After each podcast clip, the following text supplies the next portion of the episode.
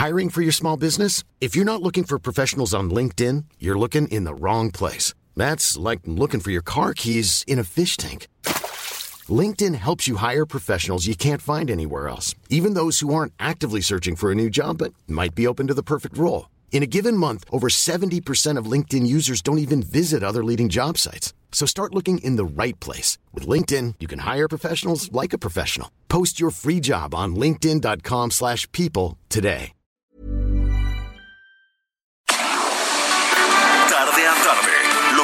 Necesitas saber de forma ligera, con un tono accesible. Solórzano, el referente informativo.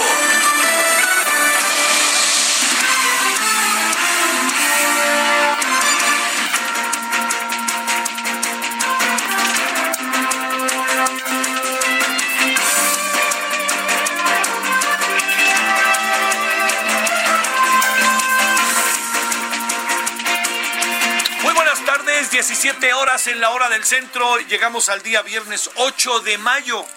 Hoy es eh, uno de los momentos que son climáticos respecto al contagio del coronavirus. Entonces, pues ahora sí que echémosle ganas estos días en todo el país. Yo diría, no bajemos la guardia, estemos en eso, porque creo que eso nos da eh, una, una enorme fuerza colectiva e individual.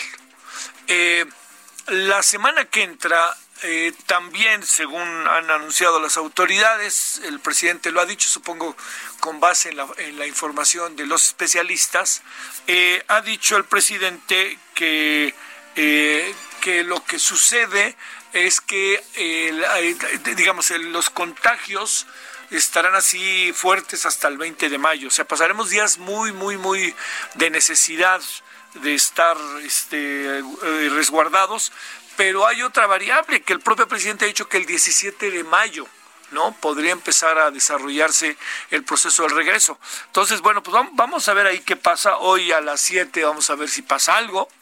Si no, ya ve que el presidente habla fines de semana, entonces a lo mejor ahí manda un nuevo mensaje o seguramente pondrá Juan Gabriel para que, él, ¿no? Como dijo, para que les mande una felicitación a las mamás en todo el país. Bueno, este es uno de estos asuntos que eh, no perdamos de vista. Viene un fin de semana que es un poco difícil, déjeme explicarle por qué. Eh, entre otras muchas razones, porque el domingo, el- al ser el Día de las Madres, algo que sucede es que, pues históricamente, más allá de la comercialización y de que madre solo hay una y de que vale madres y lo que quiera, el asunto está en que es un día importante para muchas personas en el país y se tiene que respetar. Hay gente que no lo festeja, pero hay gente que sí lo festeja o tiene el pretexto de festejarlo o es la posibilidad de estar cerca y de estar en familia, como usted lo quiera ver. Bueno, dicho lo cual, eh, yo le diría, eh, habrá que hacer de tripas corazón, como dicen, y quedarse en casa. De hablar, ingénieselas, a ver cómo le podemos hacer. Dele vuelta, búsquele y a ver qué se nos ocurre, ¿no? Este, pero no salga no salga, yo le diría, pues mire, con todos estos servicios, eh, con todos estos servicios que hay de, de domicilio, pues este, yo, yo le plantearía, pues eh, así de fácil, eh, ha- hagamos algo, ¿no? Este, mándele usted la comida a su mamá y lo que sea, y este, pues a lo mejor una llamada, este, si puede una videollamada, se echan un brindis y algo así. Pero de otra manera sí yo le pediría que tuviéramos enorme, enorme, enorme, enorme cuidado. Bueno, ese es un asunto. El otro asunto es que eh, pues estamos en el tema de las mediciones.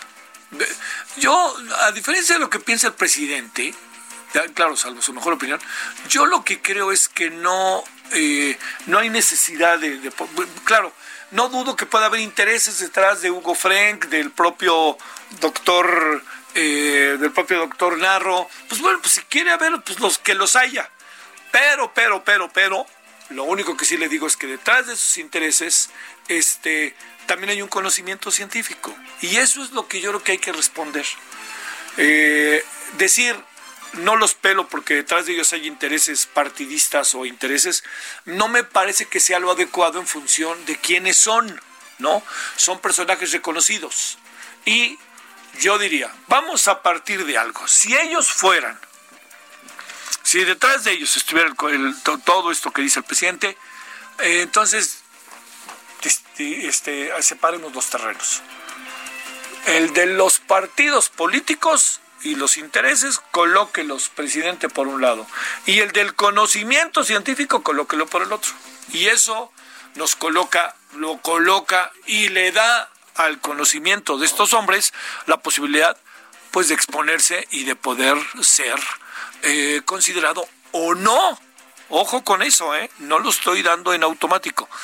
¿Por qué me detengo en eso en este inicio?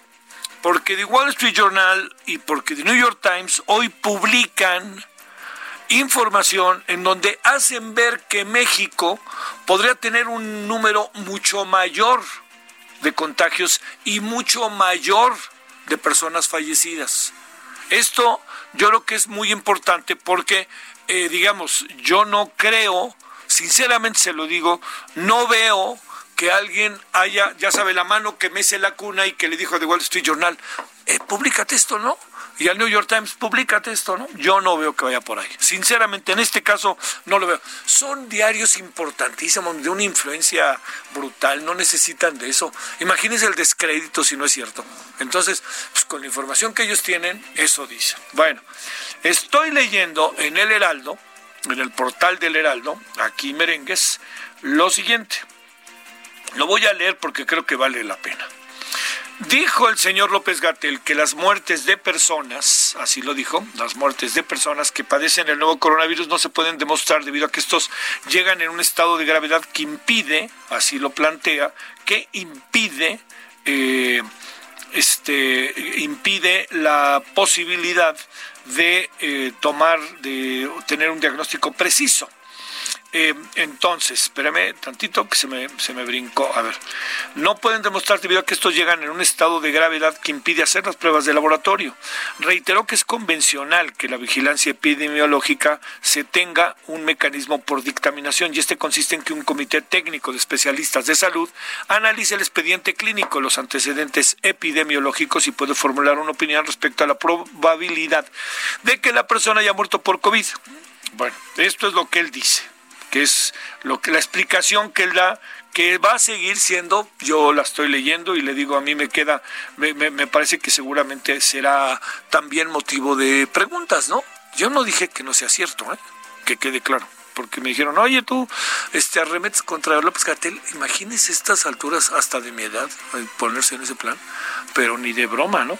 O sea, si a estas alturas no tenemos la capacidad para distinguir los terrenos, y si hay quien juegue, pues que juegue. Yo juego, pero por las chivas, no por otra cosa, ¿no? O sea, si me voy a poner a jugar, pues, pero claro que tengo posición, uno tiene posiciones ante las cosas, ¿no? Lo más faltaba. Y aquí viene esta otra parte. Es convencional que la vigilancia se tenga un mecanismo de diagnóstico por dictaminación.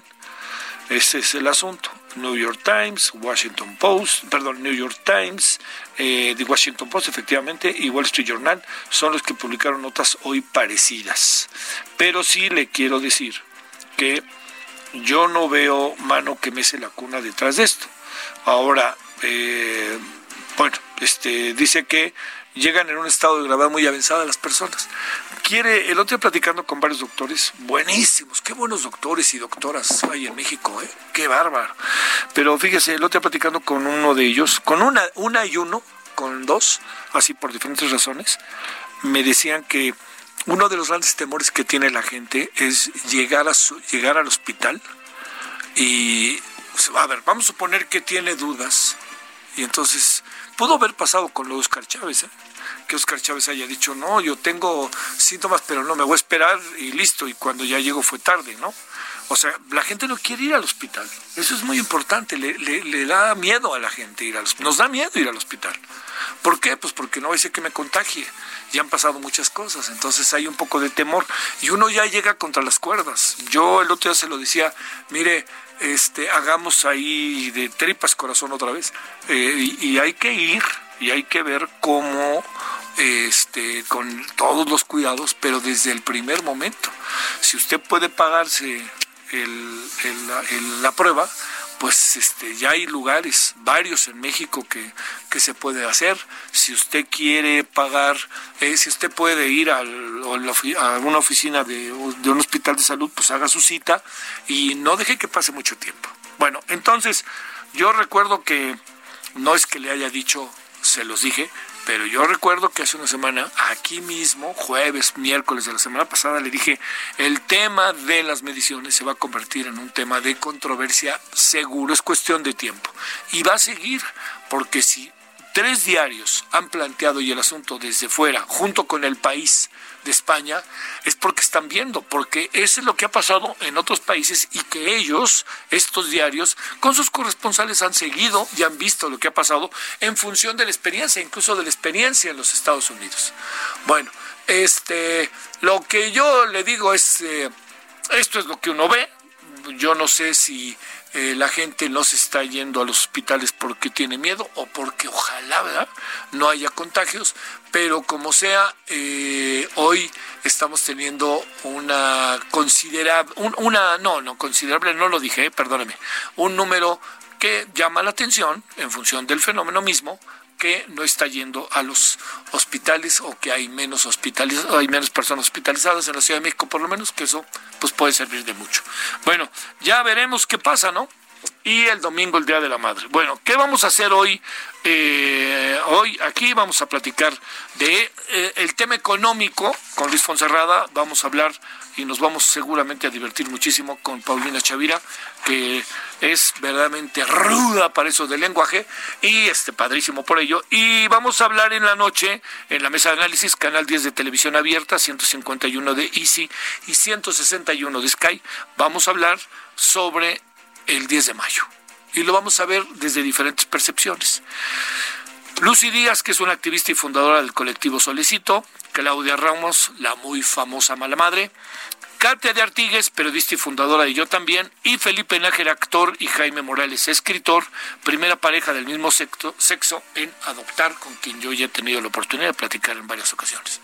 Pues aquí andamos agradeciéndole que nos acompañe. Entonces, a ver, le vamos a contar qué es lo último de lo último, para que usted esté actualizado, porque ahora sí le diría, pues antes de que se vaya el fin de semana, no, pues eh, le quiero, pues le quiero decir que si no le importa, pues también el fin de semana hay que estar al tanto de lo que pasa en función de el escenario tan, pues tan brusco, tan bravo, tan difícil que estamos teniendo. Bueno, vámonos entonces con lo más importante cuando son las 17 con 12 en la hora del centro. Solórzano, el referente informativo.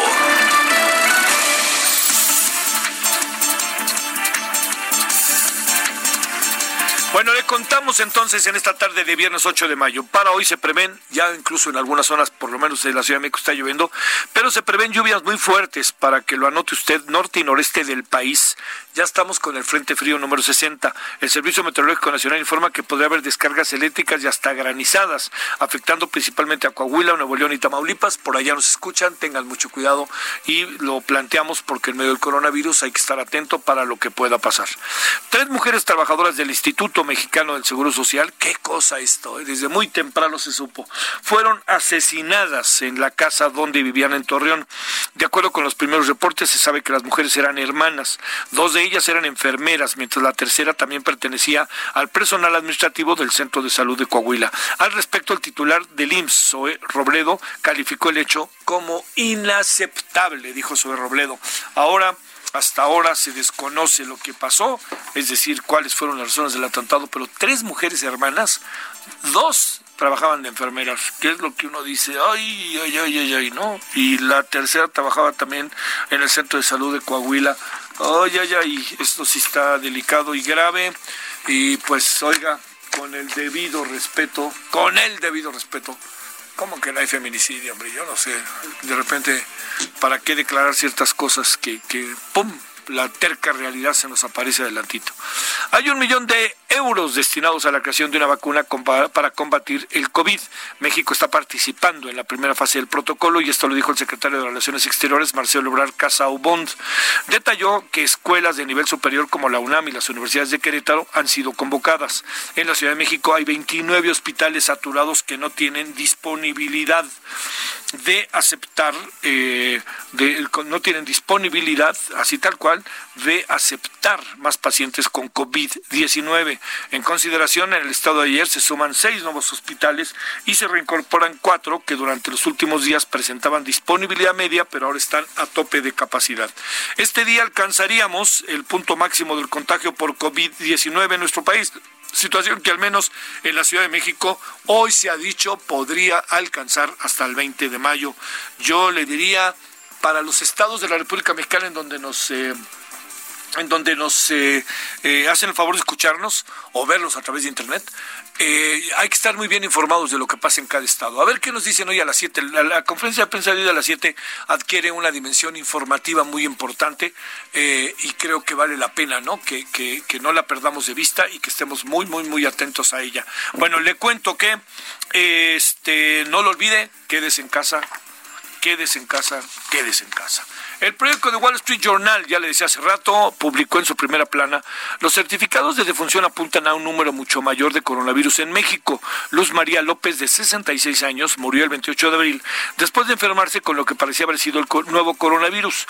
Su certificado de función decía probable SARS-CoV-2, como se conoce al virus que causa el COVID-19. Pero la señora López no participó en el recuento oficial de muertes de gobierno mexicano causadas por la pandemia.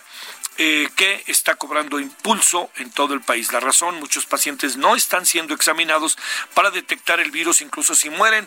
Y bueno, está llegando tarde la gente, eh, todo lo que también ha dicho el señor López Gatel. Pero sea lo que sea, por favor, ahí está pasando algo que hay que revisar. Yo entiendo, vuelvo a decirlo, los intereses partidistas no soslayo que los puedan tener el señor Frank, yo no sé quién para decir si sí o no, ni idea, el señor Ronarro o el señor Chertorisk. Pero ¿Por qué no distinguimos dos terrenos? El de la grilla y la política, pongámonos de un lado. Y lo otro es, ¿por qué no nos concentramos en el contenido de lo que dicen? Y yo creo que ahí podemos delimitar los terrenos y colorín colorado, nos vamos a otra cosa. Miguel Torroco, quien es el secretario de Turismo, apareció el turismo, ¿eh? Pues yo diría que de repente algunos secretarios se ven como muy, muy a la baja. Yo entiendo que no es su tema, pero pues es que si están hablando con el sector, si se están moviendo, ayuda al regreso. Bueno, dice Miguel Torruco que antes de los meses de agosto o septiembre podría iniciar el movimiento turístico en México, en verdad, ojalá así sea. Aseguró que siguen las instrucciones de las autoridades sanitarias internacionales y nacionales explicó que se desarrolla una estrategia de lanzamiento turístico en todo el sector privado de forma consensuada. A partir de hoy, todos los pasajeros que viajen por Aeroméxico deberán usar cubrebocas. La empresa aérea afirmó que es esencial que los viajeros lo utilicen antes de abordar durante el vuelo y hasta el descenso. Esto para evitar posibles contagios de COVID-19. Donde usted viva, si, usa, si se sube a Aeroméxico, si usted vive en Coatzacoalcos, y llega ya Aeroméxico, no sé si llegue, pues a ponerse el cubrebocas. En medio de la pandemia por el coronavirus, hoy, nada más para cerrar, de hablar, nos salió nos salió el origen. Hoy, ¿qué cree que se celebra? El 114 aniversario de las chivísimas rías del Guadalajara. Anda circulando un video, padrísimo, que ahí se lo, si lo puede ver, véalo. ¿Cómo se llama? El, el, portal. Es, eh, es este, somos chivas, somos chivas.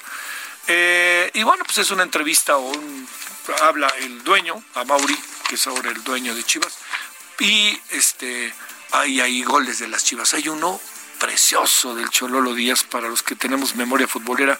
La memoria futbolera de los aficionados siempre es mejor que la de los futbolistas. Siempre. Se lo, se lo digo por experiencia. Hasta con Michel Platini, perdóname, me pasó. Un día le conté a Michel Platini tres golazos que había metido con la Juventus contra el Fiorentina eh, y que yo lo había visto en el Canal 13 cuando sí era el Canal 13, allá que lo narraba Rafa Puente, lo narraba José Ramón, todos ellos, metió tres golazos el Platini. Y entonces un día lo entrevisté antes del Mundial. Oye, no, yo, me dice, oye, ¿qué? ¿Tú por qué sabes tanto del fútbol este, italiano y francés? Le digo, no, pues es que transmitían en México muy temprano los partidos. Y un día había un partido que metió, que metiste, le digo, tres, tres goles al, a la Fiorentina y ganaron 3-0. Y me dice, ¿yo? Claro, pues tú eres Michel Platini, ¿no? Sí, claro. claro, lo metiste. Creo que esto no fue de penalti. Nomás tú dirás cómo anda mi memoria. Pues ni me acordaba. Así le pasa a los futbolistas, porque cada domingo les aparece el reto de volver a jugar y luego se les va la memoria, pero uno se acuerda toda la vida. Ni hablar, los que somos aficionados al fútbol, así nos pasa. No nos gana la pasión, ¿eh? A mí no me gana tanto la pasión, pero sí me gana la preciosa memoria. Es muy bonito acordarse de algunas cosas. Pues como las novias, ¿no? Bueno, vámonos a las 17:19 eh, en la hora del centro y vamos a hablar de cómo anda la economía y las cosas que andan pasando y con un muy buen personaje. Solórzano, el referente informativo. Bueno, a las 17 entonces con ahora 20 en la hora del centro. Le quiero agradecer en verdad mucho a Luis Fonserrada Pascal, que además sé que está en medio de muchas reuniones. Eh, es un economista muy destacado. Le recuerdo lo último que hizo, que ha hecho muchas cosas. Fue director general del Instituto del Centro de Estudios Económicos del Sector Privado, estudió física y economía en la UNAM, maestría en economía en el CIDE, doctorado en economía por la UAM, en fin. Bueno, querido Luis Fonserrada, ¿cómo has estado? Muy buenas tardes. Javier, qué gusto saludarte. ¿Cómo te va en el encierro todavía, mi querido Luis? Pues mira, bien, porque en el encierro me quedé, me quedé en Mérida. Ajá. así que pues no está mal. Eh, pero encerrado. ¿Sí? Oye, pero si estás en media, en Mérida. Sí. Mira tú. Oye, y este, y desde ahí todo a control remoto, ¿verdad? Pues sí, todo. Esa es la ventaja de, de la tecnología hoy, ¿no? Sí. Oye, a ver, híjole, en esto que siempre ya ves que platicamos, ¿cómo, cómo, cómo ver esto que pasa entre estas reuniones muy interesantes que organizó el Consejo Coordinador Empresarial con un buen número de personas, personalidades, especialistas, eh, y esto, esta, este, da la impresión, ¿no? Este parón, este trabazón, dirían, que hay con el presidente. Y luego el presidente los manda para otro lado, pero luego también el sector privado dice, ahí va la tercera llamada. Pues, uno sabe que después de la tercera llamada viene el comenzamos o ya se acabó todo. Entonces, ¿cómo lo vemos? ¿Dónde crees que están los problemas para luego hablar de los problemas económicos? Mira, eh, el presidente tiene esta posición en la que dice que no va a socializar los costos. Ahora, eh, ¿qué quiere decir con no socializar los costos? Pues que no va a llevar a cabo gastos, rescates de empresas, etcétera, eh, utilizando eh, dineros públicos, que esencialmente sería deuda, porque el presupuesto que existe, los ingresos que existen, no serían suficientes para llevar a cabo el apoyo y el tamaño de, la, del, rescate que necesitarían familias, pequeñas empresas, etcétera. Y no hay nadie más que lo pudiera hacer más que el gobierno. Entonces, en realidad, me parece que esto de socializar no es lo que se buscaría. Y si en alguna ocasión estos rescates salvaron a empresas que probablemente jugaban un papel importante en la economía, pues hoy el tema es totalmente diferente, Javier. Hoy se trata de apoyar los ingresos de, ahora sí, millones de familias que se han quedado sin ingreso y que no tienen un cheque ni quincenal ni mensual, sino que viven prácticamente de su ingreso diario. Bueno, este es el tema, ¿no? Sí. Entonces el presidente dice, no, yo no voy a caer en este proceso de eh, socializar los costos para rescatar o detener la caída de la economía. Pero creo que no se trata de eso. Si en alguna crisis anterior, yo creo que de muy mala manera, muy desordenadamente se salvaron bancos y se salvaron empresas, este no es el caso es una crisis totalmente diferente. Entonces el sector privado eh, plantea una serie de medidas, plantea una serie de opciones para poder eh, evitar una caída profunda del consumo, de la demanda y de la producción. Eh, y no hay, me parece, la comunicación necesaria o el entendimiento necesario de lo que habría que hacer. Y creo que el sector privado pues va a continuar proponiendo, va a continuar eh, sugiriendo algunos, algunas opciones, algunas medidas, pero mira, casi no importa qué diga el presidente o qué anuncie el presidente, ah. porque hemos visto que anuncia algunas cosas o dice algunas cosas, pero hace otras.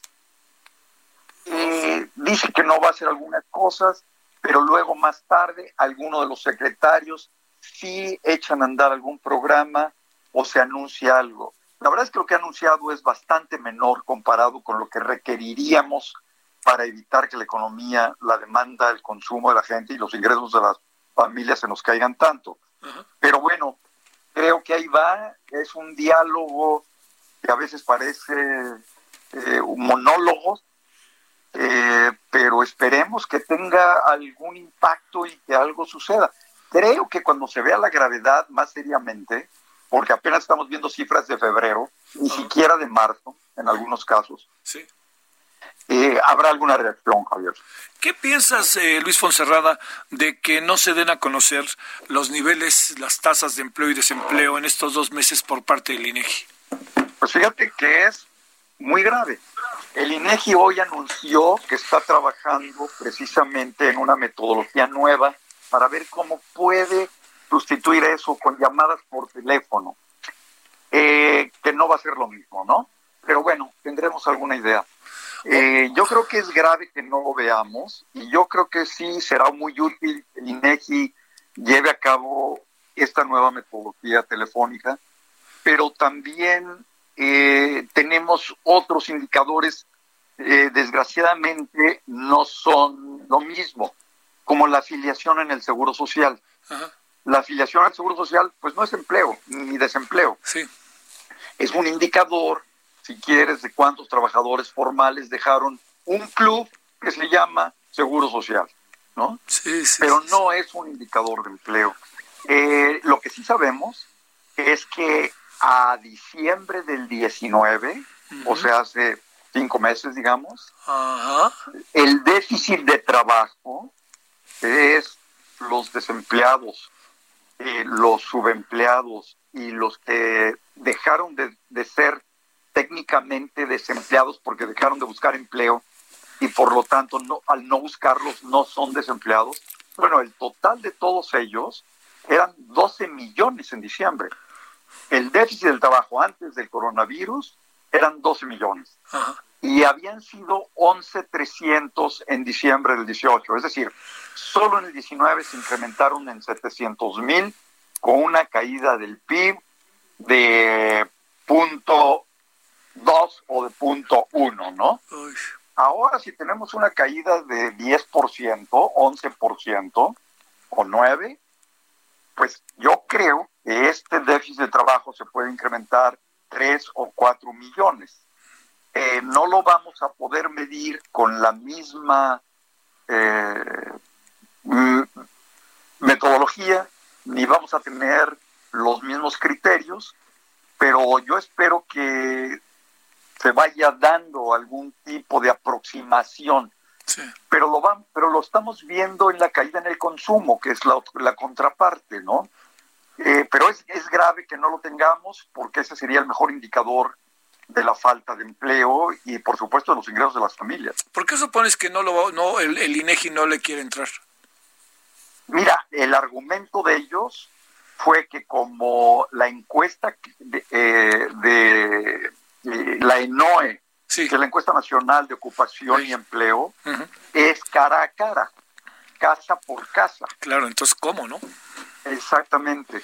Entonces dijeron, pues por el aislamiento no lo podemos llevar a cabo. Esa fue la razón que dijeron. Eh, es una buena razón, ¿no? Pues sí, una buena razón. Es una buena razón. Oye, a ver, Luis Fonserrada, déjame plantearte otro asunto. Eh, este, el, el, el tema, eh, digamos, eh, ¿qué crítica? Tú que has estado muy adentro del sector privado y que sabes que son también viejos lobos de mar y todo lo que todos sabemos, ¿qué crítica se le podría hacer o qué crítica vale para, digamos, como hacer una autocrítica por parte del sector privado para poder enfrentar eh, estas, eh, esta situación interna tan complicada que hay en la relación gobierno y sector privado?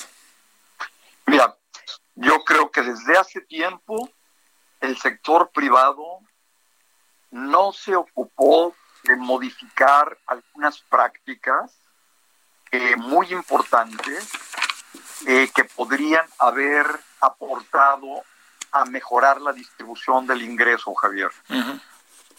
Digamos, hay algunos elementos en la tributación, hay algunos elementos en el empleo, otros elementos en términos de las reglas de la seguridad social que yo creo que podrían haber sido consideradas más seriamente.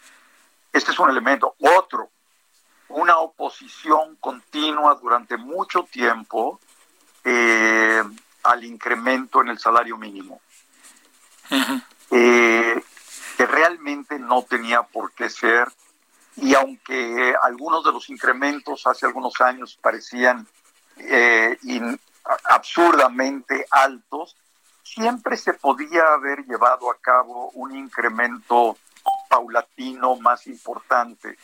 Eh, yo diría que eh, en otros términos hoy, para ver qué poder hacer, mira, es evidente que el gobierno no tiene los recursos necesarios ni para hacer las pruebas, ni para hacer un seguimiento de contactos, que es lo que se requeriría para empezar a reabrir la economía, o no quieren endeudarse para llevar a cabo eso. Entonces yo creo que el sector privado, las empresas una por una, algo, sobre todo las grandes, las medianas, incluso la gran parte de las pequeñas, probablemente ya las micro no, pero podían comprar las máquinas que se requieren para hacer pruebas y los elementos, los reactivos que se requieren para hacer cada una de las pruebas y tenerla en la puerta de la oficina, de la fábrica o de un conjunto de fábricas o de un conjunto de industrias para hacer las pruebas a los trabajadores que puedan o se requieran que vuelvan a trabajar sí para controlar bien la entrada y el, peligro de contagio. Mira, una de estas máquinas anda entre 10 y 15 mil dólares dependiendo de la marca que compres. Hay unas coreanas, hay unas americanas y los reactivos para las pruebas andan en alrededor de entre 50 y ponle eh, 80 o 100 dólares. Bueno, creo que las empresas grandes deben hacer esta inversión, porque además la reapertura va a ser un proceso muy largo. Y creo que tienen que participar de esta forma, tomar esta responsabilidad para ir pudiendo mantener el empleo, el ingreso de las familias. Creo que, por ejemplo, esa sería una actitud muy positiva. Eh, la gran parte de las empresas pequeñas, medianas, grandes lo pueden hacer sin la menor duda. Y, así como eso, eh, participar en algunas cosas adicionales, ¿no? Creo que hay cancha y creo que se podría llevar a cabo una buena comunicación si se lograra un entendimiento y probablemente a partir de un grupo que, que se reúna y lleve a cabo algunas, algunos acuerdos para ir avanzando. A lo mejor el gobierno puede poner una parte, el gobierno tendría que llevar este tipo de pruebas también en las oficinas, en los hospitales, etcétera, ¿no? Porque eso han hecho muchos países, ¿eh? Con la, con además porque están queriendo regresar, no, no hay quien no quiera regresar. Oye, a ver, un asunto para cerrar, si te parece, Luis. Primero, este, no, no, el, el de, de repente veo al gobierno un poquito, este, pues me parece, ni siquiera lo digo presionado, ¿no? Pues, pues, es obvio que hay que regresar, es obvio que nos está costando muy caro y es obvio que de nuevo no regresar a quien más afecta es a los que menos tienen. Eh, este proceso del regreso, ¿cómo lo ves? Mira, muy complicado. Déjame decirte. El pico no va a ser en mayo. A mí me parece que será hacia finales de junio y quién sabe, porque depende de qué tan estrictamente llevemos a cabo el aislamiento y de, y de qué tan claramente podamos de veras llevar a cabo más pruebas. no parece que el gobierno lo esté haciendo. De hecho, sabemos que hay muchos elementos para pensar que las cifras que estamos viendo no son confiables, tanto de las muertes como de los contagios. Entonces, eh, el pico se va a tardar, eh, probablemente un mes y medio o dos meses más, y de ahí, si de veras podemos empezar a aplanar la curva, eh, el peligro es que ante esta prisa de reabrir y devolver de todo, Estados Unidos ya lo está haciendo y no lo está haciendo con el orden y, las, y las medidas requeridas. Entonces, el gran peligro es que haya una recaída y si hay una recaída, la parte económica puede sufrir mucho más y entonces podemos entrar a una recesión que ya ha sido bautizada eh, como una dark recession, que quiere decir pues una recesión oscura o una recesión negra en la que se tarde no meses, sino probablemente eh, trimestres o semestres para poder salir. Entonces, creo que ser muy cuidadosos en la reapertura, hay que irla haciendo en la medida de lo posible, pero este es un tema que se puede llevar, eh, Javier, no un año, sí, se puede llevar dos años o más. Yo creo que tenemos que estar preparados y ir haciendo esta reapertura con gran cuidado y con muchos recursos. El sector privado tiene que participar, pero el gobierno también. El presidente tiene que entender que tenemos que invertir muchísimo dinero en estas pruebas, no son suficientes, ¿no? Luis Fonserrada, te mando un, te mando un saludo hasta la tierra, tierra meridiana. Muchas gracias, Javier. hasta luego, Luis. Gracias, Luis Fonserrada. Bueno, ahora 17.36, pausa. El referente informativo regresa luego de una pausa y Lupita Juárez. Tatiana Cloutier, diputada federal de Morena, con el tema de estas nuevas atribuciones, facultades que se están solicitando para el Ejecutivo, para momentos de contingencia como la que estamos viviendo en estos momentos. ¿Cuál es tu posición? Pongo un ejemplo ahorita que está en Nuevo León. Por ejemplo, aquí en Nuevo León se aprobó el 6 de abril una cosa muy similar, en donde se abrió el espectro para que el Ejecutivo pueda manejar un fondo por la emergencia propiamente. Es bien importante y así lo, lo dejo. Para mí, yo creo que es el punto central, definir emergencia por un externo, o sea, por un tercero, temporalidad y topar, y también creo que aquí es algo con lo que yo estoy muy de acuerdo, es topar hasta qué punto o, decir hasta qué porcentaje propio del presupuesto puede ser reasignado ante una emergencia sin tener que regresar todo el presupuesto, si así lo pudiese decir, a ser aprobado por el Pleno de la Cámara de Diputados. Lunes a viernes de 7 a 10 de la mañana por El Heraldo Radio. Papá. ¿Qué pasa? ¿Estás bien? Sí, pero mañana quién sabe si seguimos tirando todo en el mismo bote. Tienes razón, lo reciclable va en el bote gris, lo orgánico en el verde. Y ahora por el coronavirus también separo los residuos sanitarios, desinfecto e identifico cada bolsa. El futuro es hoy, no mañana. Visita ecose.mx. Heraldo Radio, la H que sí suena y ahora también se escucha. Estamos de regreso con el referente informativo.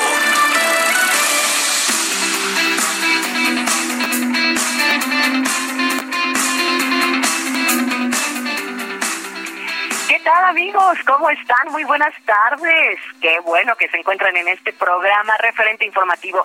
¿Y a ustedes no les gustaría tener una mascarilla? que realmente sea una especie de protección, un respirador que nos ayude, que sea lavable que nos dure 30 días? Yo creo que sí. Y para eso pongan mucha atención porque ya está lista Adri Rivera Melo para contárnoslos todo, todo acerca de este respirador. Adri, adelante.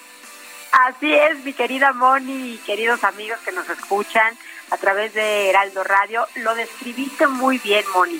Este respirador NV95 es utilizado en todas las áreas de terapia intensiva y bueno, pues filtra el 95% del aire porque tiene tres capas de filtración de alta eficiencia que son termoselladas. ¿Esto qué quiere decir? Que no utiliza ni grapas ni pegamento. Se ajusta a todo tipo de cara y crea un sello hermético que precisamente no permite el paso de que de los virus, pues que entren virus ni patógenos, nos brinda el 100% de protección. Perfecto. Este este respirador NV95 es de uso hospitalario. Es diseñado en Inglaterra y lo puedes lavar en tu casa con agua, con jabón o con alcohol, permitiendo una utilización muy segura por 15 o 30 días de cada respirador. Ah, qué bien. Fíjate que es muy importante hacerles hincapié a nuestros amigos que el auténtico respirador NV95 viene con un sello de identificación para que no se dejen engañar y no vayan a utilizar imitaciones que les resulten contraproducentes. Eso es importante, Mónica. Claro. Y claro. tengo una super promoción porque pues acerca el 10 de mayo. Ay, el va, va, va. Entonces ahí les va. Llamando ahora en este momento al 800 mil se van a llevar un paquete de 10 respiradores NV95 a precio de costo más gastos de envío y si pagan con tarjeta bancaria van a recibir adicionalmente un respirador NV95 especial con un hermoso, con un bello mensaje de cariño para todas las mamis en su día. Pero eso no es todo. Eso no, No. es todo, porque también ¿Qué más les hay? vamos a dar de regalo un esterilizador en aerosol de uso quirúrgico. Ese va completamente gratis, amigo. Wow, ¿a dónde marcamos, Adri? Es el 800 23 mil, Moni. Muy bien, pues a marcar, amigas. Mamá, ya tienen su regalo. Adri, gracias. Muchas gracias. Continuamos. Adelante, Javier. Solórzano, el referente informativo. Las 17, 17 con 43 en la hora del centro. Me da enorme gusto tener la oportunidad en verdad de conversar con Paulina Chavira. Ella es una, yo diría, una inteligente y divertida defensora del lenguaje, entre otras muchas cosas, para que yo no... Es periodista, asesora lingüística y es a todo dar. Mi querísima Paulina, ¿cómo estás? Querido señor Solórzano, ¿cómo estás? ¿Cómo te ha ido? Pues bien, muy bien, muchas gracias. Todo bien. ¿Cómo le va el lenguaje en coronavirus? Pues mira, nos va ahí un poco difícil, ¿eh? A ver, cuéntanos. Pues yo no sé si has escuchado que hay mucha gente que está verdaderamente consternada con que haya personas con que, que dicen la COVID. Sí. No sé si lo has escuchado. Bueno, pues resulta, yo no sé, es muy impresionante porque creo que como en pocas ocasiones tenemos la oportunidad de ver cómo el lenguaje verdaderamente es, es algo tan dinámico y que, que aprendemos y apropiamos eh, de verdad en meses. Apenas el 11 de febrero, o sea, nada, Javier, van a ser apenas que marzo, abril, mayo, tres meses. Tres meses. Eh, la Organización Mundial de la Salud salió a decir que a partir de ese momento, desde ese 11 de febrero, se iba a bautizar a la enfermedad provocada por coronavirus COVID-19. Ajá. Porque COVID-19 es el acrónimo, que digamos que son las siglas, Sí. o algunas partes de, de algunas letras de las palabras significan significativas, ¿no? Que quieren- a las que quieren remitir, que en este caso está en inglés, es coronavirus disease. Es coronavirus. Exactamente. Coronavirus, de ahí viene el COVID. Y luego la D final. Oye, te estoy oyendo medio lejos. Espérame, Paulina. A ver si ahí. ¿Estamos ahí? A ver, ahí, Paulina. Ah, Ahí, ahí, ahí. ahí está, mejoramos. A ver, ¿y el 19 es el año de su descubrimiento? Exactamente. Y la D, antes del 19, viene de disease, o sea, enfermedad. Ajá. Por consiguiente, tendríamos que decir la COVID, porque es la enfermedad provocada por coronavirus. Ajá. La COVID. Sin embargo, la verdad es que yo creo que a la mayoría de las personas les remitía el virus o no sé, fue muchísimo más sencillo decir el COVID y, pa- y muchísima gente dice el COVID, entre ellas el vocero número uno en nuestro país, Hugo Eh, López Gatel. ¿El afamado vocero? Exactamente, el afamado vocero.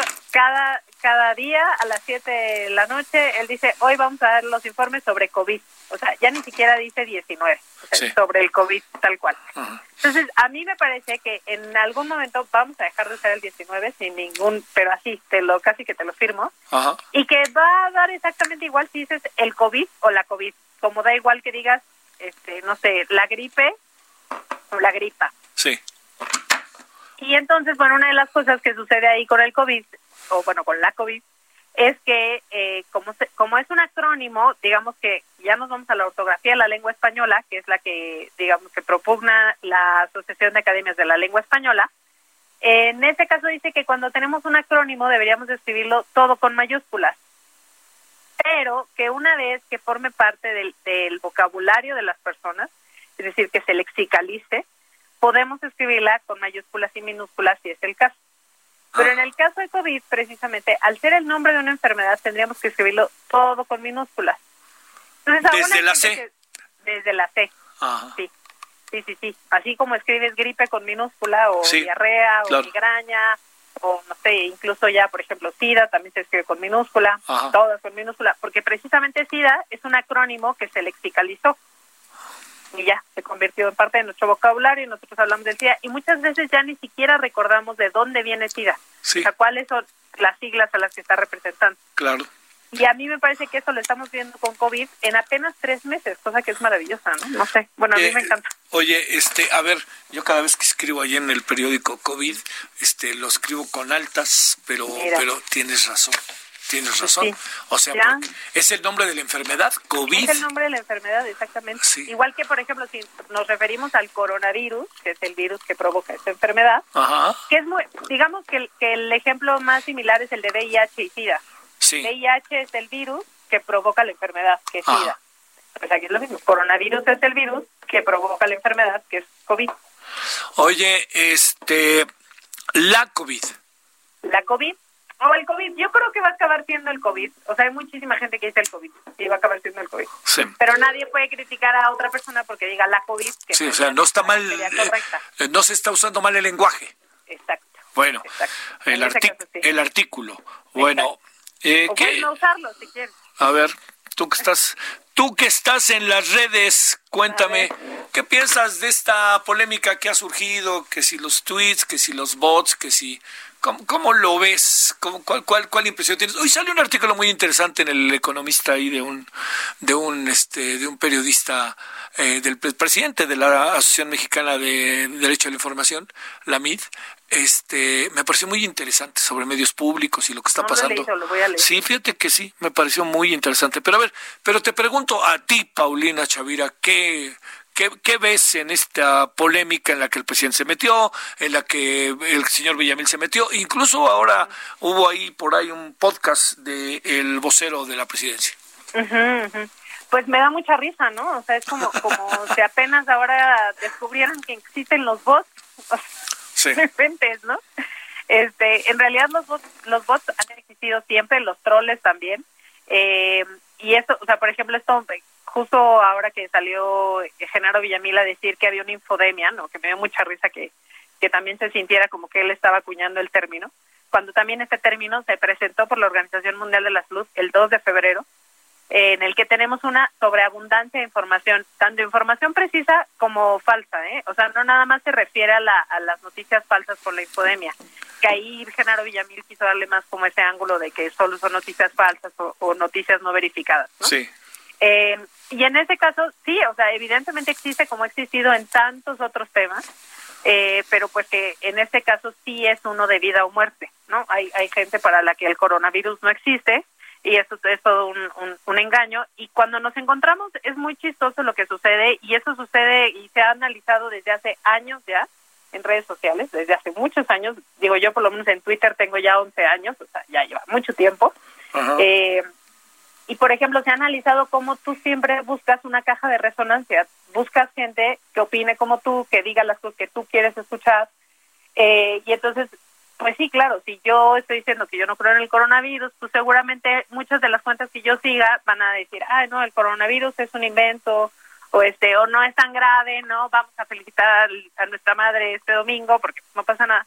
Cuando en realidad sí tenemos mucha información verídica, confirmada y que lo sabemos, existe el coronavirus y es algo con lo que tenemos que, tener mucho cuidado, que tenemos que tomar ciertas medidas, cuidarnos y demás.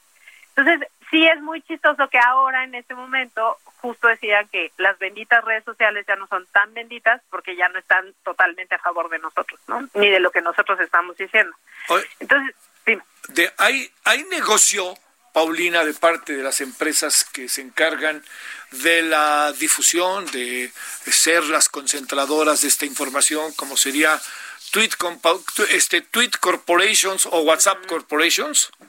No, en este caso por los bots no hay no hay tanto negocio. O sea, en realidad, o sea, Twitter no gana porque tengas, eh, no sé, porque tengas una granja de bots y tengas 25 mil cuentas, ¿no? O sea, no en realidad es eso. Y de hecho, tanto Facebook, que Facebook es, es dueña de Instagram y de WhatsApp, y como Twitter, han tomado medidas verdaderamente serias para evitar eso. Porque si hacemos un poco de memoria, en realidad cuando empezó esto a ser tema fue en 2016 cuando se eligió a Donald Trump. Claro en el que hubo todo este, este embrollo de la trama rusa y que si Rusia se había metido y que se había metido igual también noticias falsas y que entonces eso fue lo que motivó a que ganara Donald Trump y había tenido pues un, una influencia en cómo había terminado la elección en Estados Unidos. Y desde entonces empezaron a tomar muchísimas medidas.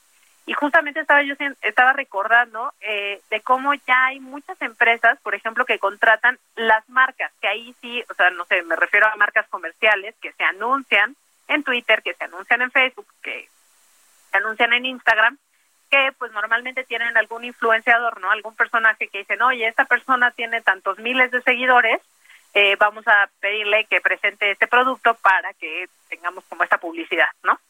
Y, y una de las cosas que se empezó a hacer es que empezó a haber compañías en las que empezaban a identificar cuántas cuentas de estos influenciadores tenían bots, como para decir si era realmente, y valga la redundancia, si era real la, la, los seguidores que tenía o la influencia que tenía, ¿no?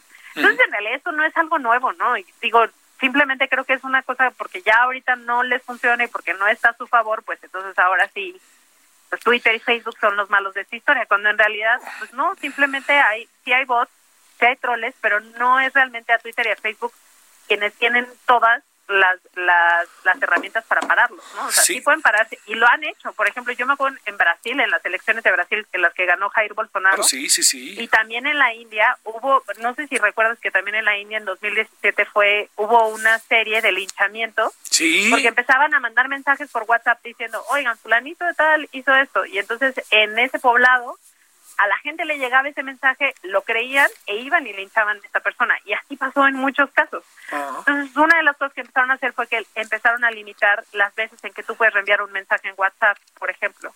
Cuando empiezan a notar que algo se, se retuitea mucho, por ejemplo, también analizan qué cuentas se están retuiteando. Entonces, esas son las cosas que pueden hacer Twitter y Facebook en estos casos, pero tampoco es como que puedan erradicar a los bots porque así como tapas a unos, aparecen otros. Sí, bueno, nos están apareciendo doctos en el tema, mi querida Paulina, ¿no? Bueno, pues eso es, también nos están apareciendo doctos. Y hay, hay, nuevos virólogos en el país. Ya tenemos epidemiólogos. Epidemiólogos y todo. Paulina, como siempre, es un gran gusto conversar contigo y te seguiré buscando.